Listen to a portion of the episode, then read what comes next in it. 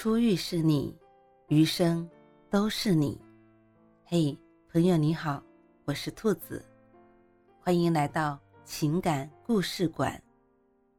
在这寂静的夜里，愿兔子的声音能够陪伴你，温暖你。兔子与你在一起。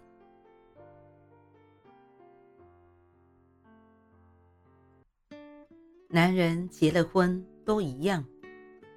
你身边有没有这样一群朋友？他们总是问：我要不要和他结婚？我要不要辞职？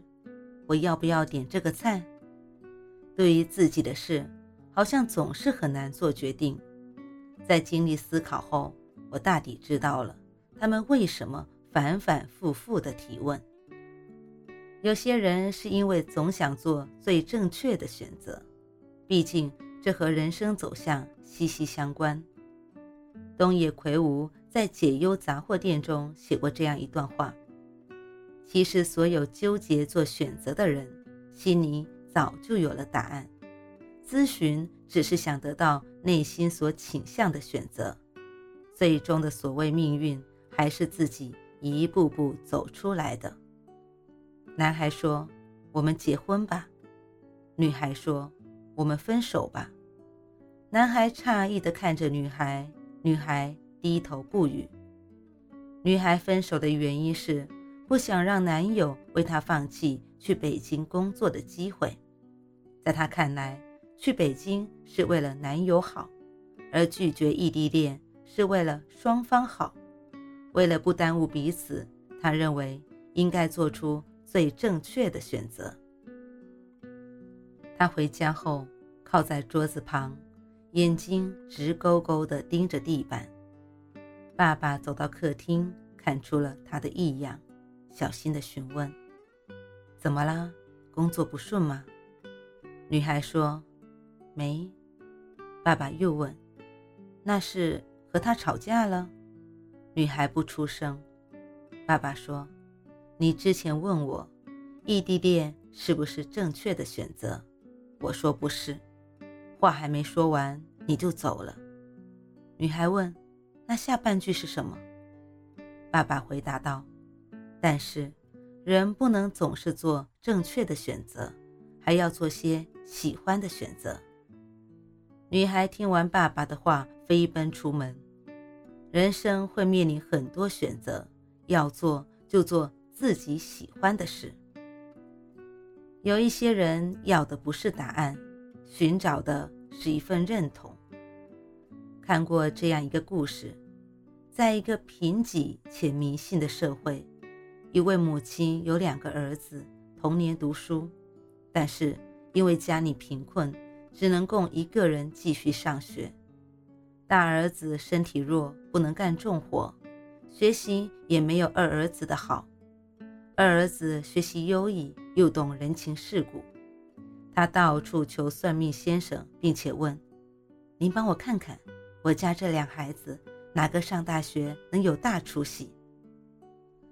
算命先生看了看他期盼的眼神，说：“大儿子吧。”大儿子很不理解，于是追出去问算命先生：“你凭什么这么说？明明是我二弟更优秀。”算命先生停下了脚步，回头跟他说：“他下定不了的决心，需要我来帮他。”母亲在衡量过后，早已有了自己的答案。总有无法说出口的无奈，需要别人代替表达，以减轻自己的痛苦。有些人一问再问，是不敢去试错。看过电视剧。《平凡的荣耀》里面有一个片段，想要留下孙艺秋，就要接手日环生物的项目。可日环生物这个项目是有问题的，一旦接手，就意味着会接手一堆的麻烦。吴克之为此烦恼不已，他老婆却说：“其实你心里早就已经有了答案吧？我记得你以前说过，该做的事情不去做，将来……”一定会后悔。我有一位高中同学，他之前就是一个总让自己后悔的人。老师在黑板上写了几个问题，会的同学就举手回答这个问题。而那时他明明心里就有答案，因为害怕不敢举手，最后发现自己心里的答案是正确的。后来他喜欢上一个女孩，他非常想和女孩子在一起，于是反反复复地问我：“你说我要不要追她？”我说。你明明就很喜欢他，很想跟他在一起，勇敢一点。有时间问我们，还不如和那女孩子多聊聊天。即使朋友和他说这些，他还是在想，追不到，连朋友都做不成了，算了，不追了。于是，女孩就成了他没开始就结束的过客。长大后，我慢慢发现。他不是不敢追她，而是不敢面对试错的后果。为什么我们总是反反复复的提问？在微博上搜索“我不敢”，你会发现有很多这样的留言。我一直都不敢看自己剖腹产的伤口，我好像得了抑郁症了，又不敢去看医生，因为自身原因。我不敢去面试。我们都缺少了勇气去面对选择的任何结果，就像我要不要分手，后面有一句，分手了可能找不到更好的；就像我要不要辞职去北京，后面有一句，在北京不一定能找到比现在好的工作，总是少了一份。坦然面对一切的勇敢和自信，直到有一天，我们能做到在面对选择的那一刻，不再戴任何面具，完全发自本心的做出最真实的选择，可能也就对自己的命运担起了全部责任。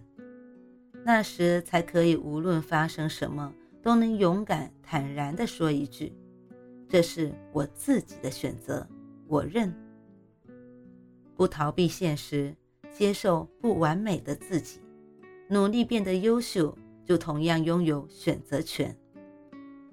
无论事业还是爱情，在你纠结做选择时，其实心里早已经有了答案。快速成长的第一步是学会选择，而选择的第一步是学会遵从自己的内心。该珍惜时要珍惜，该放下时也别犹豫不决。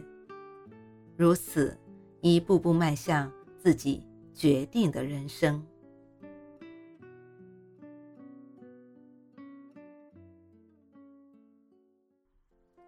晚安，正在听故事的你。如果你还是睡不着，可以来直播间和兔子聊聊天，也许。兔子能哄你入眠呢。每晚十点，兔子都会在直播间等你，只为和你道一声晚安，好梦。